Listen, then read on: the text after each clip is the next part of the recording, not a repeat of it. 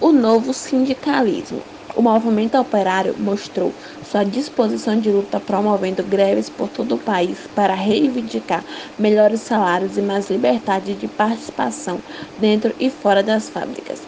A mais impactante dessas greves foi a do, dos metalúrgicos do ABCD Paulista, Santo André, São Bernardo do Campo, São Caetano do Sul e Diadema iniciada em 13 de março de 1979, dois dias antes da posse do novo presidente. Os metalúrgicos exigiam melhores salários e eram liderados pelo então presidente do Sindicato dos Metalúrgicos de São Bernardo do Campo, Luiz Inácio da Silva, o Lula.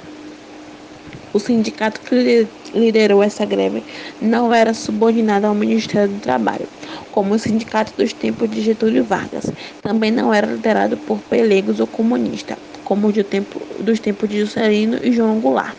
O Sindicato dos Metalúrgicos de São Bernardo do Campo era dirigido por operários com experiência no chão de fábrica, como Lula e outros eleitos pelos operários. Por isso, o novo sindicalismo surgido naquela época no ABCD paulista é chamado de sindicalismo autônomo ainda em 1979, no dia 1 de maio, Dia do Trabalho, depois da Missa dos Trabalhadores, realizada na praça principal de São Bernardo do Campo, operários, artistas, estudantes, religiosos, políticos e líderes comunitários reuniram-se no estádio da Vila Euclides para exigir a democratização do país. Todos os principais movimentos sociais, como o Comitê Brasileiro pela Anistia, a CBA, que liderava a campanha pela anistia ampla, geral e irrestrita, estiveram presentes aquele grande ato público de oposição ao regime militar. Em agosto daquele mesmo ano, sob forte pressão popular, o Congresso aprovou, aprovou a lei da anistia, que perdoava tanto os que tinham lutado contra o regime militar quanto os seus defensores, inclusive os agentes de segurança que haviam cometido atos de tortura. Consequentemente, centenas de brasileiros, como o educador Paulo Freire e o sociólogo Herbert de Souza, que estavam no exílio, puderam voltar ao Brasil. Note, porém, que a anistia não foi geral e irrestrita.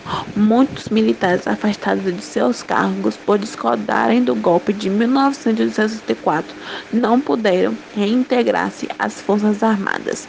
Três meses depois, uma nova legislação punha o bipartidarismo e permitia a formação de novos partidos.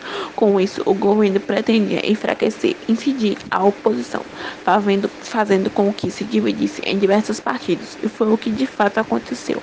A Arena e o MDF foram extintos e formaram-se novas agremiações. Os integrantes da ex-arena formaram o PDS, o extinto MDB deu origem quatro novos partidos: o Partido do Movimento Democrático Brasileiro, PMDB, o Partido Popular, PP, o Partido Trabalhista Brasileiro, PTB, e o Partido Democrático Trabalhista, PDT, liderado por Leonel Brizola.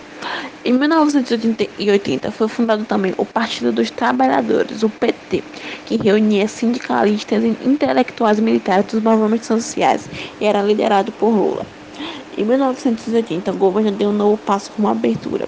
É, estabeleceu eleições diretas para governador do estado, mas esse passo degradou a linha dura aos órgãos de repressão e aos grupos parlamentaristas que reagiram promovendo inúmeros atos de violência.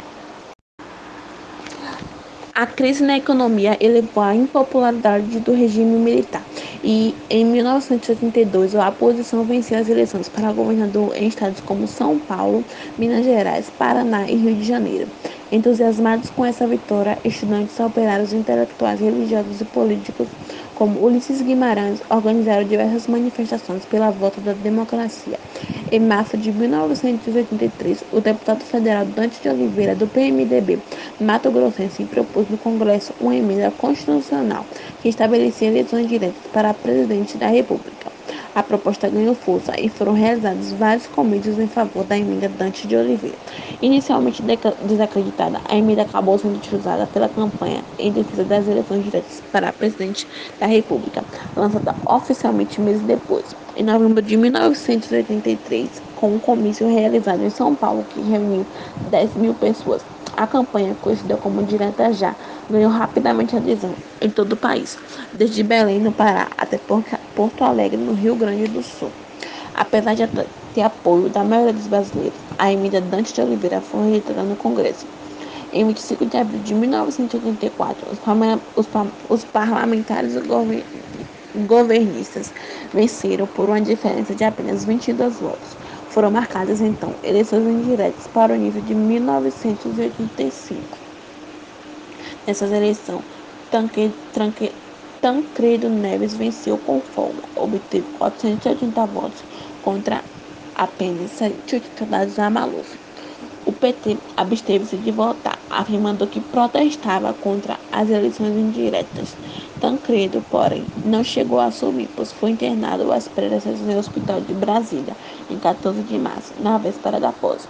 Posteriormente, foi submetido a uma série de cirurgias e acabou morrendo em 21 de abril de 1985.